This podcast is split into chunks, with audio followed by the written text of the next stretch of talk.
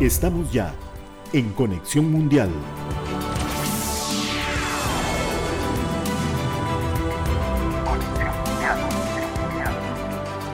Muy buenas tardes amigos de Conexión Mundial, amigos de la Nacional 101.5 FM, nuevamente aquí con el espacio eh, de Conexión Mundial a esta revista informativa internacional que intenta dar explicación a los acontecimientos que, em, que son parte de nuestro mundo. Eh, hoy con un tema, pues es el tema de la semana y va a ser probablemente el tema del mes y, probablemente se vaya a mantener durante mucho tiempo, que ha sido el ataque eh, sorpresivo de Hamas a, Israel. Y para eso vamos a estar con eh, nuestro amigo Brian Acuña, nuestro analista internacional, experto en muchos temas y este es uno de ellos. Eh, y así que le voy a dar el, el, pase, el saludo, Brian. Muchas gracias por estar con nosotros. Bienvenido nuevamente a Conexión Mundial.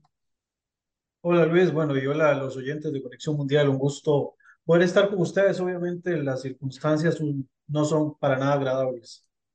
Sí, precisamente eso también te iba a mencionar, no es el contexto en el que tradicionalmente eh, nos gusta. Eh, esto ha sido, eh, tal vez por la, no sé si lo ves así, tal vez por la, ya por, por la tecnología que está a la mano de todas las personas, pues que hemos podido ver más de cerca o, o de primera mano los, lo que sucedió realmente y todavía una semana después, pues siguen saliendo imágenes, siguen saliendo videos eh, y ha sido totalmente desgarrador escuchar muchos, muchos em, eh, testimonios de personas que sobrevivieron, de, personas que estuvieron ahí, de todo lo que ha sucedido. Y bueno, la idea de, de nuestra conexión mundial de hoy precisamente es abarcar eh, e, e, esto que, que, pasó en Israel y que continúa pasando ahora también en, en el territorio de la franja de Gaza. Así que Vamos a hacer nuestra primera pausa comercial para entrar de lleno con los temas. Quédese con nosotros. Ya volvemos con Conexión Mundial.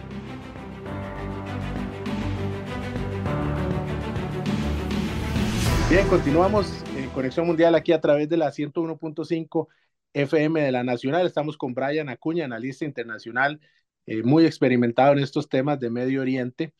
eh, como en muchos otros. Y esto es lo que nos, nos, nos junta hoy aquí para estar en esta conexión mundial. Brian, quería eh, iniciar antes de adentrarnos en, el, en lo que sucedió el sábado pasado, en entender, tal vez que nos puedas explicar uh, el contexto histórico.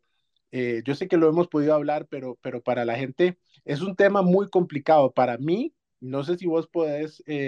concordar en esto, es el conflicto más complicado del mundo, tal vez, que, ¿Cuál es ese contexto histórico de este conflicto de Israel, de la parte de los palestinos y estos grupos terroristas eh, que, que, ya lleva mucho tiempo, que data de muchísimos años atrás? ¿Qué podemos decir para que la gente comprenda por qué o cómo llegamos eh, a, a esta etapa moderna donde hay una guerra? Sí, el tema pues surge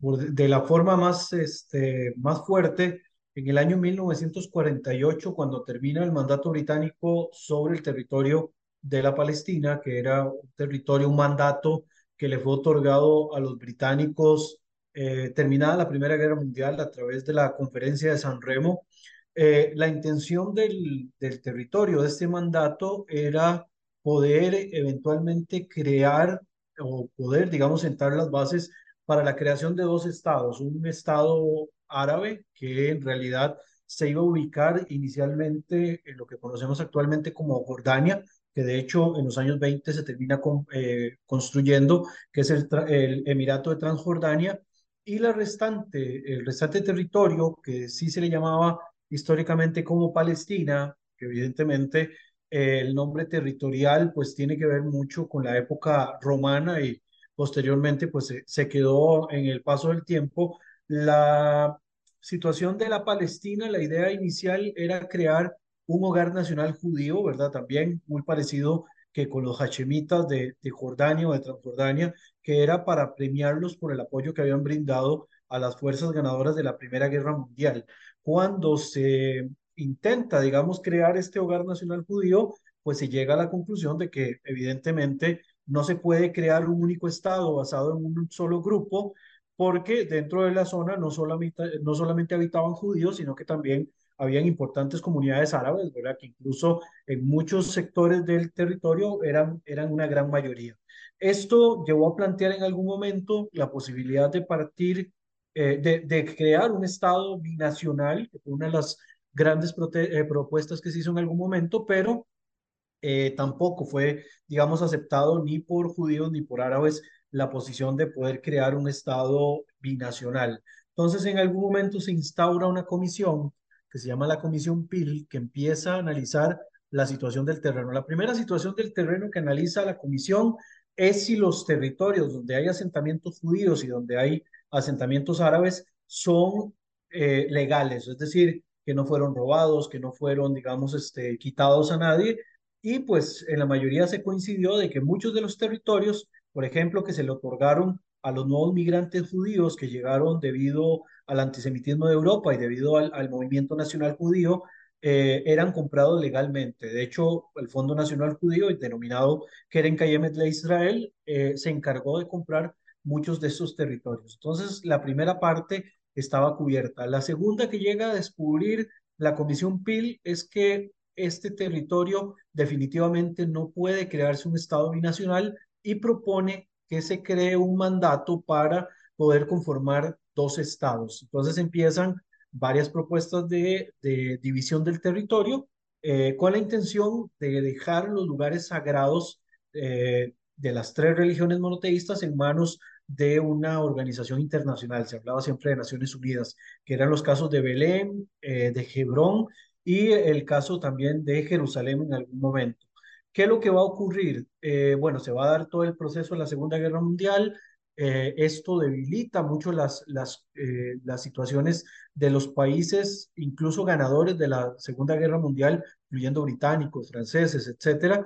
y van a tener que empezar a deshacerse de algunas de sus colonias y uno de estos territorios va a ser incluso, digamos, la, la Palestina ya británica que estaba bajo control y se asumiendo, digamos, el rol de lo solicitado por la Comisión PIL, se lleva el caso a la recién creada Naciones Unidas, que se crea en el año 45. En el año 47 se lleva el caso a la Asamblea General de las Naciones Unidas y esto lleva a que la Asamblea, por mayoría, decida de que el territorio, lo ideal es partirlo, ¿verdad? No es el único caso de territorio que se parte en dos realidades distintas, ¿verdad? Recordemos que históricamente algo similar ocurre con la India para conformar lo que conocemos actualmente como Pakistán. Y en el caso de la eh, resolución 181 que se marca para este territorio de Palestina, la, la intención era crear dos estados, un estado judío y un estado árabe, que una vez terminado el mandato iban a poder proclamar su independencia.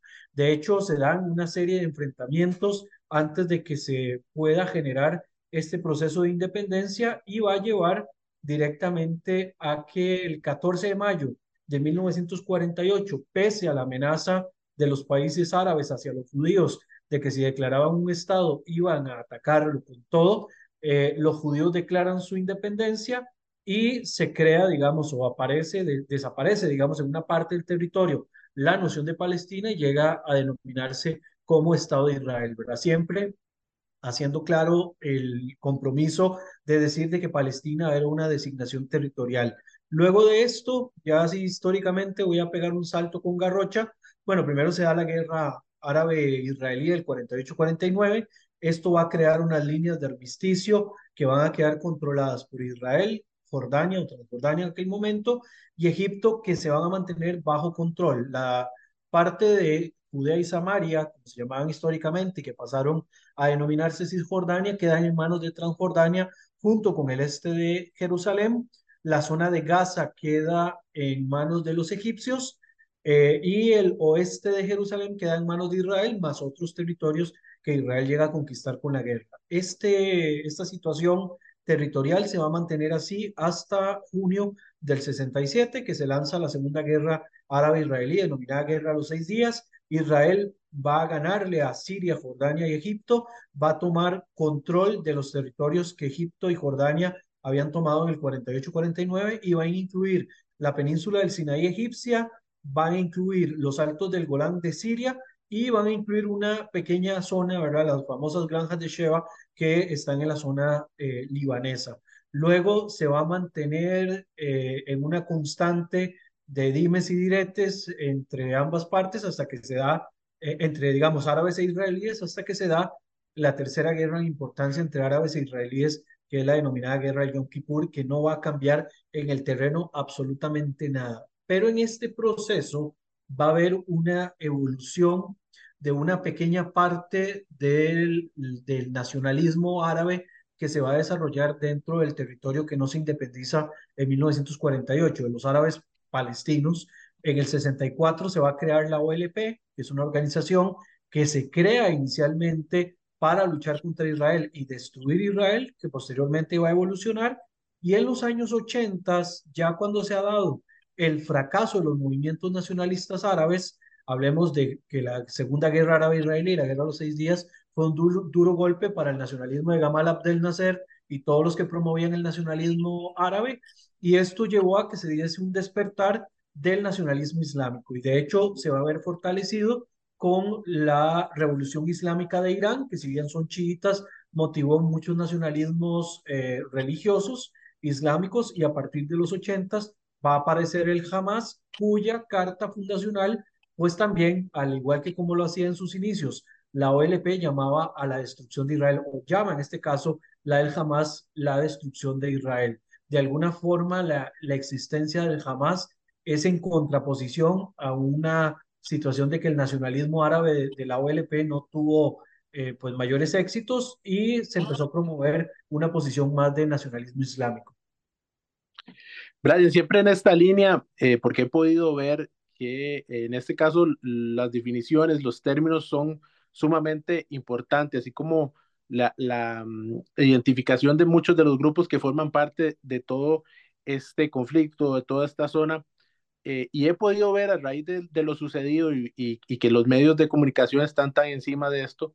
que tal vez hay algunas confusiones en quién es quién en todo esto. Tal vez si nos explicas que, eh, digamos, quiénes son los palestinos, la autoridad palestina, quiénes jamás, eh, quién es Hezbollah, no sé, tal vez de alguna manera cortita, cómo están conformados estos para, para poder identificar cuáles son los grupos que forman parte y, y no confundir tal vez eh, algunas eh, definiciones que es importante tener claros en este momento para, para conversar eh, sobre este tema y para entenderlo.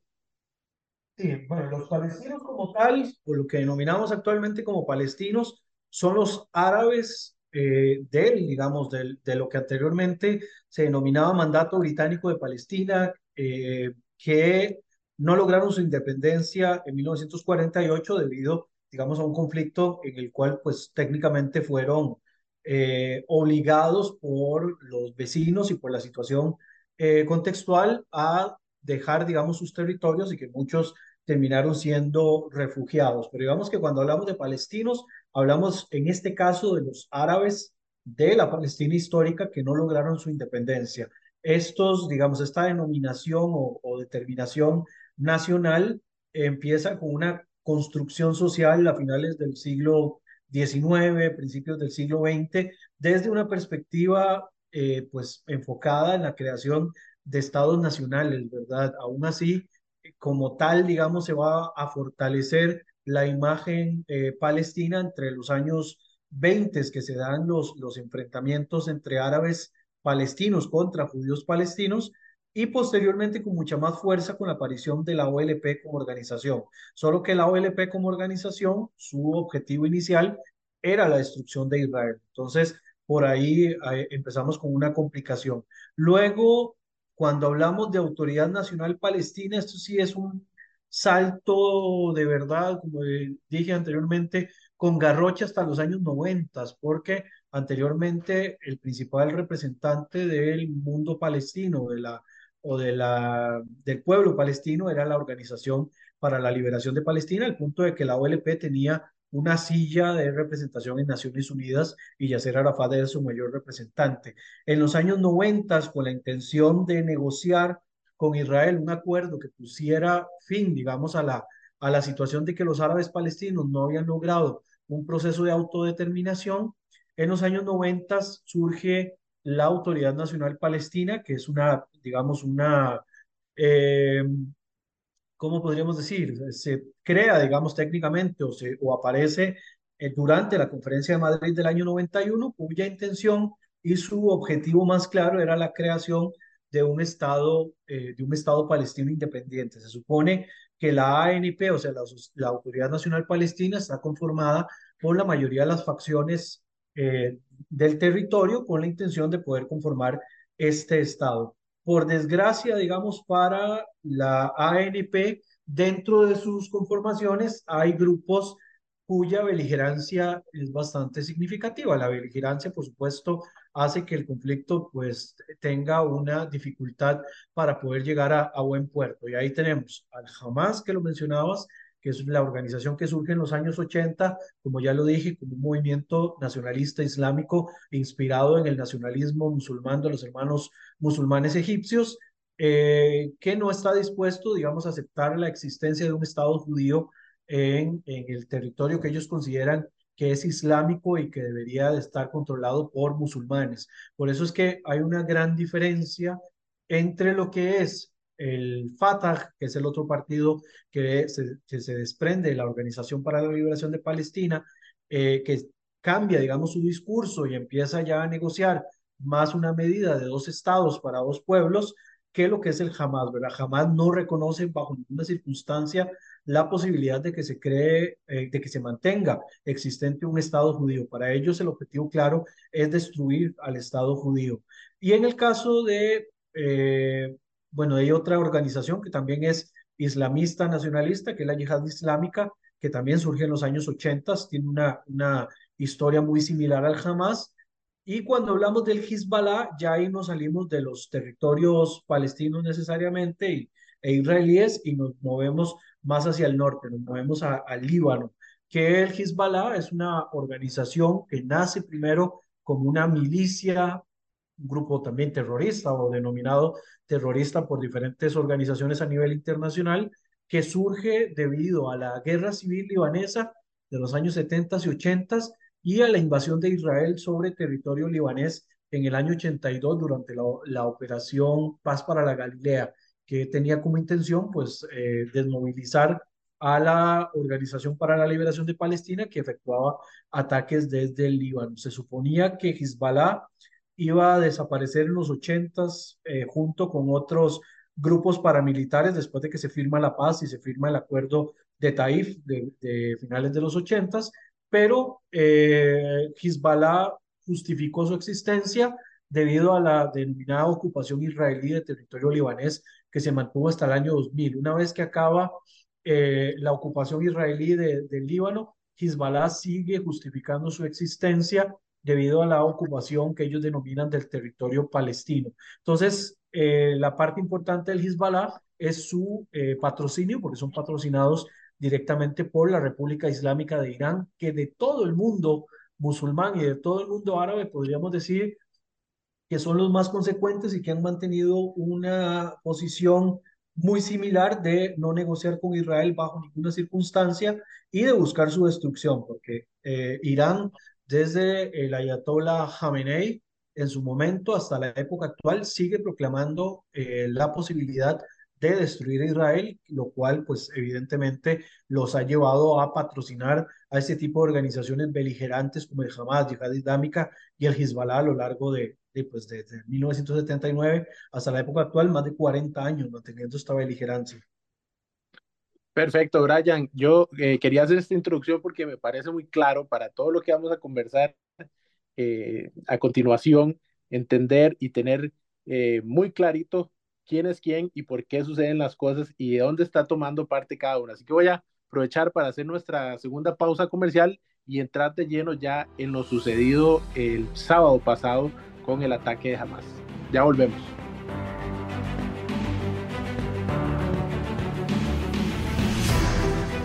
Continuamos en Conexión Mundial, estamos con Brian Acuña, analista internacional, conversando sobre el conflicto eh, de Israel con Hamas. Eh, ya en, en, este bloque anterior, pues Brian nos explicaba un poco el contexto histórico que siempre es importante y algunas de las partes involucradas. Ahora ya entrándonos en lo que sucedió el sábado pasado con el ataque eh, sorpresivo de Hamas, eh, para entender un poco lo, lo, lo que significa, lo que va a significar esta fecha es que ya se puede escuchar, no sé, Brian, si lo has escuchado también en, en, en muchos medios de comunicación, que lo están, eh, los mismos israelitas lo dicen como nuestro 11 de septiembre. Eh, el 11 de septiembre, que para nosotros fue mucho más cercano, tal vez en términos eh, de la geografía, y entendemos y lo vimos con nuestros propios ojos, literalmente cuando se estaba desarrollando, pues esto nos dice la magnitud de lo que está sucediendo, la magnitud del ataque. Y tal vez la pregunta principal, que no sé si en este momento tiene ya una respuesta, eh, pero se la hace muchas personas y es, ¿cómo pudo suceder un ataque de esta magnitud con la coordinación de tantas personas, equipo y tiempo para causar tanto daño con una nación como Israel que uno eh, siempre ha pensado que tiene un poderío militar muy importante a nivel mundial y sobre todo una inteligencia, eh, porque están preparados para esto. Yo eh, desconozco mucho, digamos, de, de, de, Israel, pero uno piensa que ellos están constantemente 24/7, 365, pensando que algo puede suceder. Y entonces uno se pregunta, ¿cómo pudo suceder esto? Eh, con el poderío militar y como te decía, la inteligencia. Ah, eh, he escuchado de, filtraciones, lo cual me parecería un poco difícil o complicado precisamente por esta protección y este cuidado que tienen ellos. No sé si fue alguna inocencia, eh, un descuido. ¿Cómo podemos explicar la magnitud de lo que sucedió? Sí, el, el tema, pues aún incluso lo interno se está pues intentando resolver. Eh, yo sí trataría como de, pues, señalar de que no hay sistemas que sean infalibles. En algún momento algún sistema puede fallar y llevar, digamos, a que ocurra una situación como la, como la actual. Además, pensemos de que el, el jamás, de verdad, tenemos que quitarnos un poco esa, e, e, esa venda o esa idea que tenemos de que estas agrupaciones palestinas eh, pelean con flechas, ¿verdad? O que pelean con este, con ondas contra tanques, ¿verdad? Esto era una forma de romantizar eh, todavía en la época, digamos, ya terminando la Guerra Fría en los años 80, el enfrentamiento entre Israel y los, y los grupos palestinos de la época, pero en verdad que la evolución que han tenido, y, e incluso creo que a principios de años hablábamos cuando se dio la, la confrontación entre Israel y la yihad islámica, como una organización como la yihad islámica había mejorado sus eh, capacidades como tal, ¿verdad? Y este, es importante señalar de que, de que el Hamas ha mejorado mucho su, su capacidad. E incluso mencionando dentro de esta cuestión de la, de la capacidad, es bueno este, eh, mencionar de que, de que incluso tienen soporte internacional. Yo mencionaba el caso de Irán y menciono el caso del Hezbollah. Entonces, de alguna manera estos apoyos que ellos tienen a nivel externo hacen de que la situación sea un poco más sencilla de manejar en este, en este sentido. Entonces, creo que, sí, o sea, hubo una falla interna, posiblemente se relajaron demasiado, igual que como pasó en el 78, en el 73, perdón, pero que hay un, claro, una clara diferencia entre una campaña y la otra, eh, pero definitivamente hay que notar de que además de un ataque terrestre, marítimo y aéreo, hubo ataques cibernéticos, hubo bloqueo de señales y posiblemente esto se manejó tan privado en las altas esferas del Hamas que cuando ya se iba a ejecutar la acción sencillamente dijeron, ya, de una, lo hacemos inmediatamente y, y actuaron. O sea, ya todo estaba colocado de tal manera que se pudiese realizar en el momento en el que dieran la orden y así fue como finalmente ocurrió. Claro, perfecto, sí. Eh, ya que tocamos el tema también de, de Hezbollah, eh, Israel es una nación que históricamente, que como nos has explicado, has tenido que enfrentar eh, militarmente a otros países en su defensa, incluso varios al mismo tiempo, como nos lo dices, y ha salido victorioso. Sin embargo, el terrorismo juega con unas reglas muy diferentes, ¿verdad? Eh, ¿Crees que a partir de esto, eh, no sé si coordinadamente, previamente ya coordinado, o si por aprovechar la, la, la situación, podría eh, este otro grupo de Hezbollah efectuar algún, algún ataque?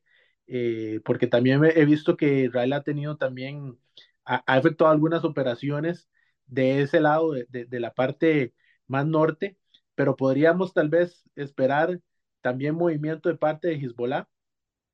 Hay algo que dijiste que a mí me parece fundamental que todos los oyentes y todas las personas a las cuales les puede llegar este programa eh, deben de tener claro, que mencionaste y que me parece súper acertado, que es que las organizaciones como el Hamas juegan al margen de las reglas de la guerra regular. De hecho, Hezbollah es una, y, y el Hamas son organizaciones que ponen en práctica la guerra irregular y que incluso eh,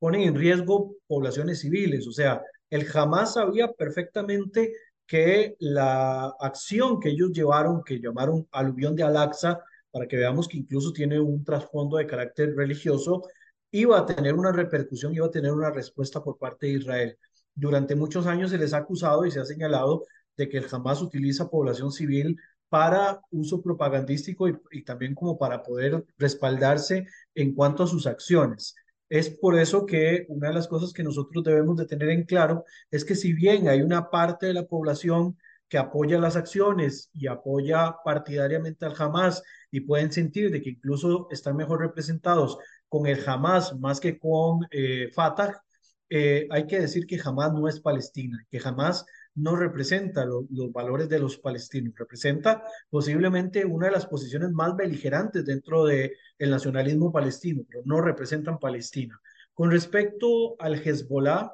yo ese es uno de los temores que más tengo. Y hablo de temores porque eh, eh, hay una cuestión que a mí se me parece mucho y es que ah, en el año 2006, cuando se da la escalada en el Líbano que lleva a la guerra entre Israel y el Hezbollah, vamos a tener la, la presencia propiamente de una acción en el sur que lleva también incluso eh, secuestros de soldados y se da una operación que abre frente por ahí y casi en simultáneo se activa las alarmas en el norte y se empiezan a dar ataques desde el Líbano hacia Israel. A mí, digamos, en lo personal, ese es uno de mis grandes temores de que lo que se esté es replicando, pero con creces, la situación del año 2006 y que se active principalmente el Frente Norte, que es el, el Frente libanés. Obviamente, para el Líbano, así como la guerra del 2006 fue terrible y que incluso logró unir de alguna manera algunas posiciones a lo interno del Líbano, que vive, digamos, sumergido también en un sectarismo, en una división, eh, me parece que una situación a estas alturas para el Líbano sería nefastas, pero se habla y se menciona de que el, el tiene una capacidad militar que pues se multiplica por mucho las capacidades que tenía para el año 2006, a tal punto de que incluso eh, para el año eh, 2000, eh, para la época actual se hablan de por lo menos 150 mil entre misiles y, y, cohetes, ¿verdad? Lo que les da a ellos una, una capacidad muy superior y además se han venido preparando. Entonces yo en lo personal siento que uno de los principales riesgos que existe es que eventualmente Hezbollah pueda activar el frente sur del Líbano el frente norte del sector israelí y abrir, digamos, una posición desde ese sector. También Israel debe tener cuidado de que eventualmente también se activen algunos, este, algunas células dentro de Cisjordania que ya las han venido combatiendo a lo largo de los últimos meses y que eventualmente también se den ataques principalmente denominados lobos solitarios desde el este de Jerusalén. Entonces, estamos frente a una eh, situación de guerra eh, muy particular, ¿verdad? Porque de hecho, en estos momentos, más que una operación, definitivamente el asunto está permeado en una posición de guerra. Voy a aprovechar esto que nos mencionas para consultar también si este tipo de, de ataques eh, solitarios o activación de células podríamos estar también eh, viéndolo fuera de Israel, alrededor de, del mundo, digámoslo más, sobre todo en la parte europea, eh, que, que, que, estas acciones motiven a otros a realizar ataques. Eh, sí, es, es otro de los riesgos. De hecho, para el viernes 12, perdón, viernes 13 de octubre se había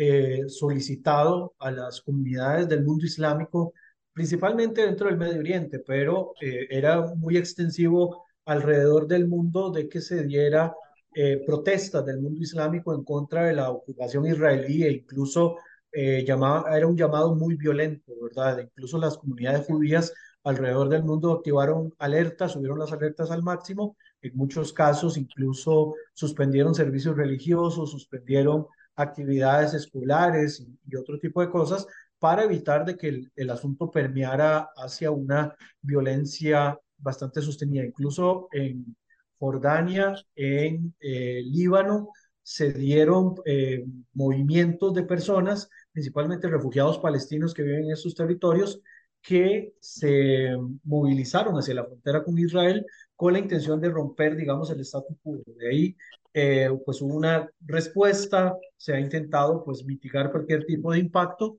En Alemania se dio un caso de que se suspendieron todo tipo de manifestaciones eh, pro-palestinas, ¿verdad? Porque podían generarse, pues, focos de violencia. Y este, ya digamos, durante los días se han visto algunas manifestaciones contra embajadas y contra posiciones, amenazas contra algunas sinagogas, etcétera. En Colombia hubo un ataque contra la embajada de, de Israel en Colombia, al punto de que eh, se pintaron esvásticas y otras cosas en la, en la embajada. Y en China también se reveló el ataque a un diplomático israelí que fue apuñalado en Beijing, ¿verdad? Y lo cual pues también está dentro de este enfoque. Acá hay que mencionar de que el asunto permea por el tema religioso. El Hamas es una organización de corte eh, nacionalista religioso eh, y de hecho algunas de las consignas que se escuchaban durante las manifestaciones, que vi las de Jordania, eh, donde gritaban Haibar, Haibar, ya Yahud, que eso es una consigna árabe donde le dicen a los judíos, recuerden Haibar. Haibar era un, una aldea judía donde fueron eh, asesinados y exterminados técnicamente todos los judíos de esa aldea a manos del ejército islámico en la expansión, digamos, de Mahoma hacia diferentes, hacia diferentes regiones. Entonces, al utilizar ese, esa consigna del Haibar, Haibar, Yahud, lo que están diciendo a los judíos es recuerden lo que pasó en, en Haibar, recuerden lo que les hicimos en Haibar y que puede el ejército de Muhammad de nuevo volver a hacerlo en la época actual. Quiero rescatar uno de los ejemplos que nos dabas con el caso de Colombia, porque el presidente Petro tuvo unos, eh, ahora unos comentarios un poco, considero, desafortunados,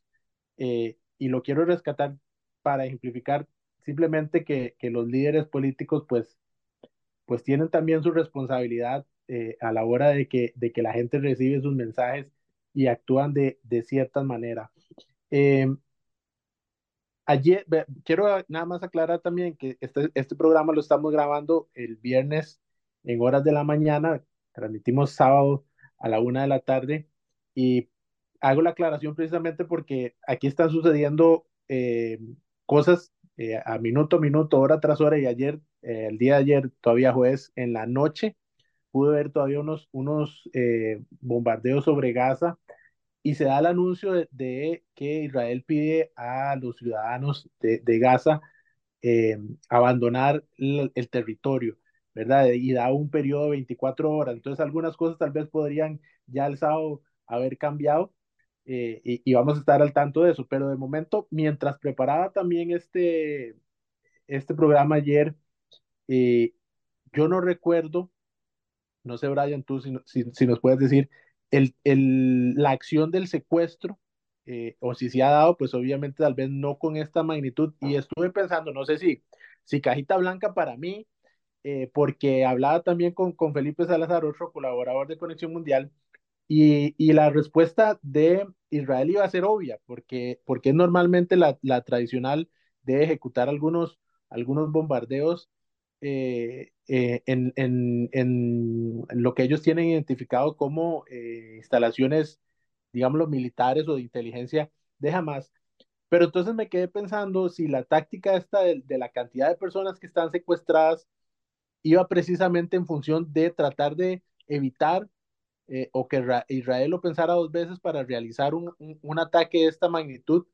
Eh, no sé qué me puedes decir con esto, si ya ha sucedido antes o si tal vez vamos por la línea correcta para tratar de, de hacer ellos el ataque y luego negociar con la vida de los rehenes, que es creo que, que en este momento lo más difícil que tienen, que tienen ahora por delante, que es tratar de rescatar a todas esas personas que están allá,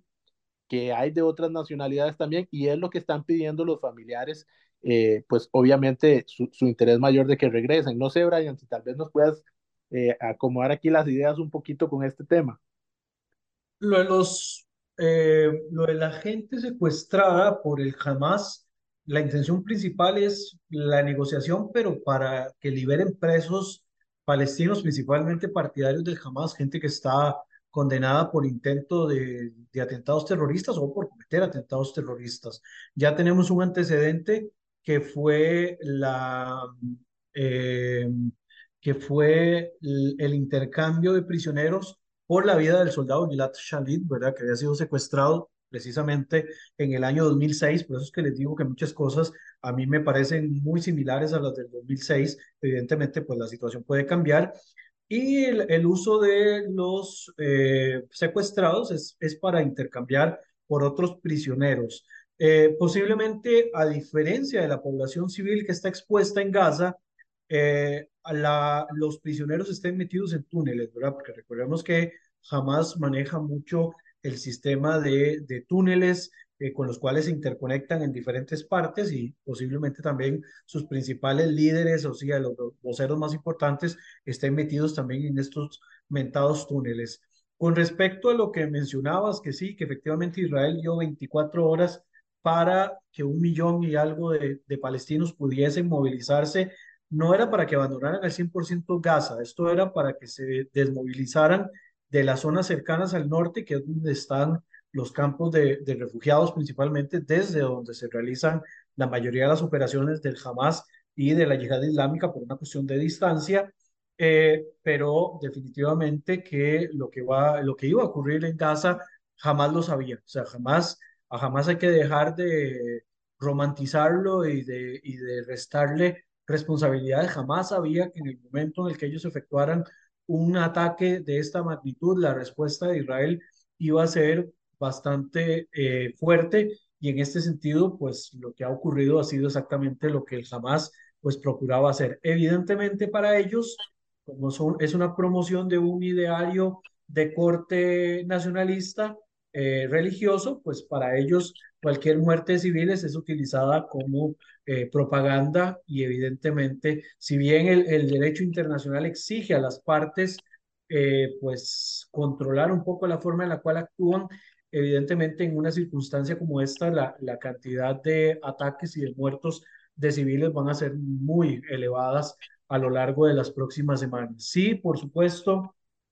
hay que señalar de que si bien se le da mucho énfasis mediático a este tipo de enfrentamientos de, y de conflicto, sí hay que señalar de que hay otros conflictos dentro de la región que tienen también incluso cientos de miles de muertos, como el caso de Siria, que no concentra la cantidad de, de atención y de, de eh, elementos mediáticos como sí lo hace el conflicto palestino-israelí. Incluso en temas humanitarios hemos visto la situación de millones de personas en el Yemen, la cual no ha despertado, digamos, tantas reacciones como lo hace. Por ahí una vez escuché una frase de que pareciera de que si árabe mata a árabe, a nadie le importa y que en cambio cuando es un israelí el que mata a un árabe, pues se encienden todas las alertas. Para desgracia, no me gusta como darle razón a este tipo de, de razonamientos o de, o de posiciones, pero pareciera de que cuando ocurre entre israelíes y palestinos, sí tiene, digamos, la, la atención global, pero cuando ocurre en Yemen, ocurre en Siria y en otras partes, no tiene tanta atención a nivel, a, nivel mediático. Claro, voy a aprovechar también ahorita para hacer nuestra última pausa comercial. Volvemos con eh, la última parte de este Conexión Mundial. Bien, regresamos a Conexión Mundial ya en este último bloque. Estamos hablando con Brian Acuña, analista internacional sobre el conflicto em, en el que se está desarrollando en estos momentos en Israel eh, como una guerra ya eh, aclamada así como, como guerra por parte del el primer ministro Benjamín Netanyahu. Quería consultarte de todos estos eh, actores que estamos repasando. El, el, la parte de Arabia Saudita, estaba Israel con, con unas conversaciones para, para establecer relaciones con Arabia Saudita, un país importantísimo en la región. ¿Crees que eh, estas conversaciones o acercamiento puedan tener algún retroceso con lo sucedido? Eh, sí, posiblemente. Eh, de hecho, no es la primera vez. Ya en el año 2002, si no me equivoco, se había intentado también hacer una, hacer una, un acercamiento también entre Israel y Arabia Saudita. Y esto llevó a que se diera también algún tipo de violencia exacerbada para evitar de que el tema palestino se saliera de la, de la ecuación. Evidentemente ya hubo un antecedente importante de cómo se ha salido de la, de la ecuación todo el tema de, de eh, ¿cómo se llama? Todo el tema relacionado con, el, con Israel y los países del mundo árabe. Por ejemplo, eh, hemos visto el caso de los acuerdos de Abraham, ¿verdad? Que definitivamente han marcado una situación eh, diferente eh, y que han traído una despalestinización de la eh, agenda del Medio Oriente. para los palestinos en general habría sido catastrófico un acercamiento entre Arabia Saudita e Israel sin tocar el tema palestino directamente. Y es curioso porque en este caso del acercamiento entre Arabia Saudita e Israel, sí se estaba teniendo, tomando en cuenta la cuestión palestina, porque incluso ya Arabia Saudita había enviado un este, representante como embajador no recurrente en los territorios palestinos, iba a manejar desde Jordania, ya se estaba negociando para económicamente darle algún tipo de impulso a los palestinos, pero acá hay un factor interesante, que quien salía ganando desde la perspectiva palestina de este tipo de circunstancias era la Autoridad Nacional Palestina que está al mando de Mahmoud Abbas. Entonces, Mahmoud Abbas ganaba mucho prestigio a nivel internacional porque, y a nivel interno, porque se, se iba a dar más concesiones, no solo económicas, sino incluso políticas para poder establecer las bases de un eventual Estado palestino y evidentemente al Hamas esto no le funcionaba. Después dirán que Abbas salió al paso a respaldar las acciones del Hamas y bla, bla, bla, bla, bla, bla, bla. Acá lo cierto del caso es que al ser un tema tan polémico para los propios palestinos, este discurso es para consumo interno, no es un discurso para eh, manifestarlo a nivel exterior, porque a nivel exterior la posición de, de Abbas siempre ha sido debilitar todo lo que se pueda al Hamas eh, y pues tener ellos el control total. Lo tienen, digamos, por lo menos de la parte más representativa desde hace 17 años aproximadamente, eh, y evidentemente para, para Abbas mantener el control a través de Fatah, de todo el, tema de la Autoridad Nacional Palestina, es esencial. Entonces, sí, eh, ¿quién, digamos, quería oponerse bajo toda circunstancia de que se pudiese implementar este acuerdo entre Arabia Saudita e Israel? Irán, por supuesto, y evidentemente lo que hizo fue eh, tocar el botón de la causa del Hamas y eventualmente también la yihad islámica y por supuesto si es necesario se tocará el botón de la, de la causa del Hezbollah para evitar de que el acercamiento se dé y que esto cree una coalición que debilite la posición de Irán frente a los demás actores del Medio Oriente. Bien, invitemos, ya que estamos con los actores, invitemos a otro muy importante que siempre está, que es Estados Unidos. Eh, aliado número uno de Israel y aliado Israel número uno de los Estados Unidos en la zona. Eh, ya esto se puede ver porque prácticamente inmediatamente se hizo la movilización de, de, equipo militar hacia la zona. Eh, el, el, Anthony Blinken fue eh, lo más rápido que pudo a encontrarse con Benjamín Netanyahu. tiene un tema interesante en Estados Unidos y es, porque te lo voy a te lo voy a preguntar por el lado también de Ucrania, si esto, eh, em, no sé si decir, si afecta o compromete eh, este otro frente de Ucrania y Rusia, porque Ucrania está dependiendo en gran parte de lo, que Estados Unidos le, ayude. Si eh, ahora Estados Unidos también vuelve la mirada a Medio Oriente con la particularidad de que en este momento la Cámara de Representantes no tiene el líder o lo que le llaman ellos el speaker, que fue eh, hace unos días eh, removido Kevin McCarthy por su propio partido y esto le imposibilita aprobar alguna ley eh, o, ayuda fuerte para, para, para Israel. ¿Cómo ves la parte de, Estados Unidos? yo en este punto lo que podría señalar es que, bueno, la guerra en,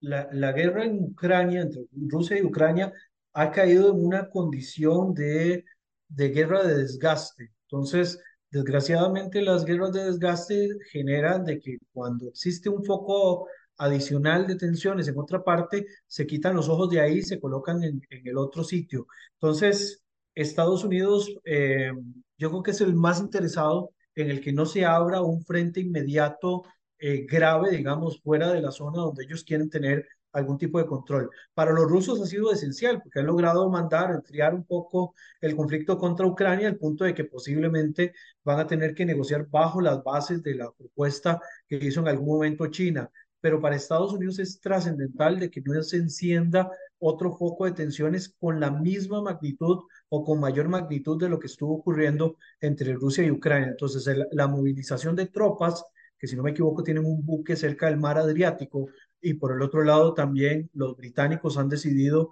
hacer una movilización de tropas. La intención de esto es tratar de contrarrestar las posibilidades de que otros actores importantes se quieran involucrar y mezclar, ¿verdad? De hecho, incluso Israel ha hecho su eh, trabajo para evitar de que haya una movilización iraní un poco más fuerte hacia territorio sirio, al punto de que bombardearon el aeropuerto de Damasco y el aeropuerto de Alepo. Ahí podemos hablar de justicia o injusticia. El asunto es que en medio de un conflicto como este, pues son movidas que estratégicamente se deben de hacer para evitar de que la, la escalada gane un poco más de, de posiciones. Eh, y evidentemente la, la intención acá es, como ya lo dije, evitar de que el asunto pueda escalar más o pueda permear más. Creo que si eventualmente el tema llegase a escalar, posiblemente lo que se haría es encender el botón del tema del Hezbollah, pero Estados Unidos al enviar, digamos, su, su respaldo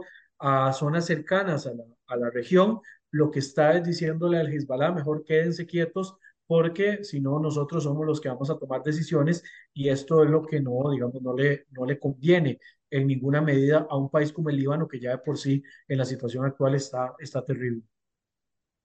Bien, ya para ir eh, tomando la parte final de nuestro programa, eh, quiero consultarte por el tema del futuro de Benjamín Netanyahu. Pude ver ayer un video, eh, me, encontré de, de, sorpresa, digámoslo así, donde algunas personas le reclamaban, ¿verdad?, eh, como responsable principal de todo lo sucedido, eh, no solo por ser el primer ministro actualmente, sino en las declaraciones que daban eh, ciudadanos de Israel, pues decían que había mensajes desde hace mucho tiempo a los que no les quisieron otorgar la atención merecida y también algunas acciones que se han que se han ido eh, manejando desde el gobierno de, de, Benjamín Netanyahu. Hablamos una vez incluso de las reformas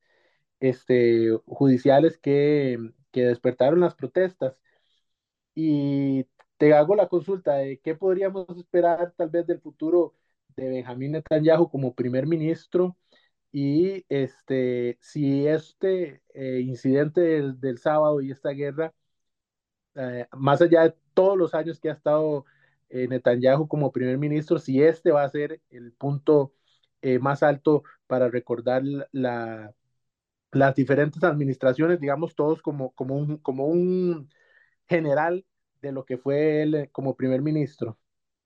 Es posible que una vez que bajen las tensiones, esto se lo cobren a Netanyahu. No le va a salir barato. No le va a salir barato posiblemente tampoco haber respondido eh, varios días después para crear un gobierno de unidad. Habrá quien seguirá pues, respaldando eh, pues todo lo que Netanyahu hace, pero creo que sí va a tener que pagar un precio y va a ser un precio un poco alto, digamos, para su, para su situación. Incluso en algún momento se planteaba de que no se había podido llegar a un gobierno de unidad porque Sara Netanyahu, es decir, la, la esposa de Netanyahu no estaba de acuerdo con algunas de las condiciones, lo cual, pues, por supuesto, generaba muchísima polémica, pero en definitiva, eh, en algún momento, pues, tiene que